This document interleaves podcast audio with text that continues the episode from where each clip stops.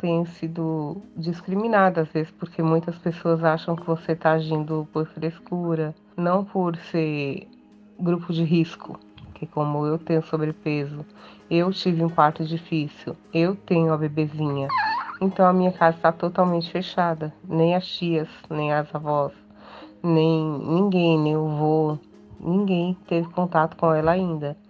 A Raquel Pereira é mãe da Helena, de apenas 18 dias. Ela está passando pela fase do puerpério, que a gente mais conhece como resguardo, que é aquele período de 45 dias pós-parto, no qual a mulher experimenta várias mudanças. Nesse momento, a maior delas tem sido o medo do coronavírus.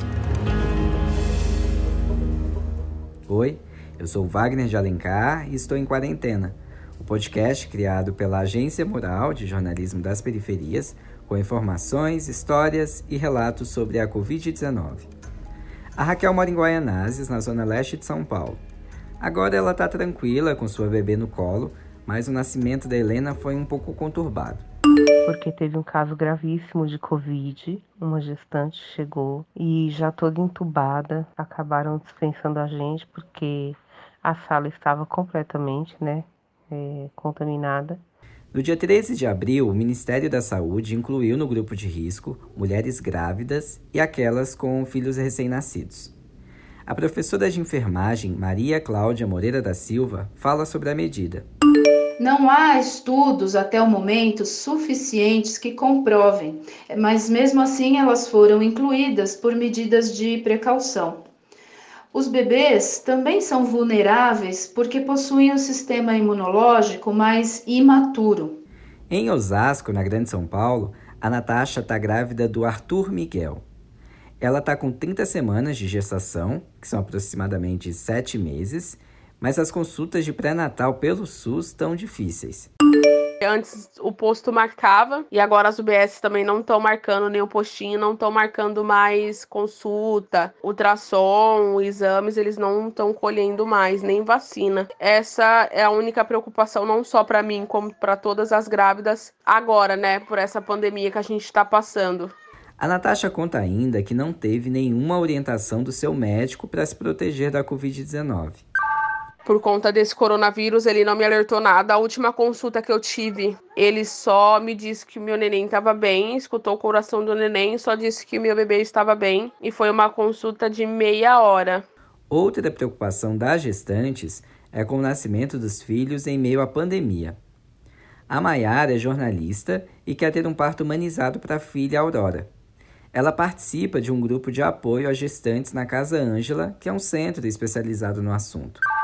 Me preocupa parar no ambiente hospitalar e ficar ali por horas exposta não só ao Covid-19, mas a uma possível violência obstétrica, né? Ainda mais agora nessa época de, de Covid-19, as pessoas, os médicos, tá, tá tudo muito atribulado para eles lá dentro. Violência obstétrica é o nome dado quando a mulher sofre abusos, maus tratos e desrespeito durante o parto. No Brasil, Desde 2005, virou lei o direito a um acompanhante no momento em que a mulher vai dar à luz. Só que agora as coisas são diferentes. A Raquel, por exemplo, não pôde contar com a presença do marido por causa dos casos de Covid-19 lá no Hospital Valdomiro de Paula, onde a filha nasceu. A equipe que me socorreu no momento, foi muito boa. Eles me passaram muita segurança, apesar de me estar sozinha na sala de parto. No berçário, só quem entrava ou saía para visitar minha filha era o meu esposo ou eu, no qual fiquei dois dias sem vê-la, sem poder amamentá-la, pois a cirurgia foi de altíssimo risco, né? A Daniele Lobato é repórter na agência Mural e foi entender com a Secretaria Municipal de Saúde como fica a questão do acompanhante o direito continua valendo desde que o acompanhante não tenha sintomas gripais e também é importante que não esteja no grupo de risco. Já nos procedimentos de cesarianas, alguns hospitais só vão liberar o acompanhante dentro da sala do centro obstétrico se houver disponíveis equipamentos de proteção individuais, que são os EPIs. Caso o número de EPIs esteja reduzido, o acompanhante não participará do parto, mas essa decisão precisa ser informada com antecedência por meio de uma conversa que tranquilize a gestante. A Natasha, que está grávida do Arthur Miguel, já foi avisada que se as coisas continuarem como estão, também não terá o direito garantido.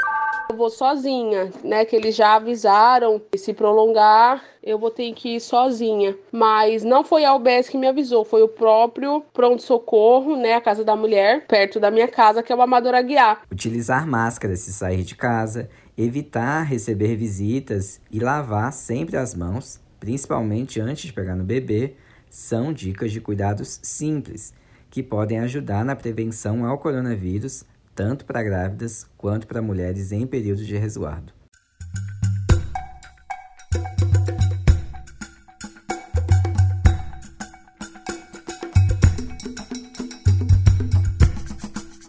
Por aqui, a gente segue em quarentena, desejando muita saúde para a pequena Helena e também para Aurora e para o Arthur Miguel, que ainda vão nascer.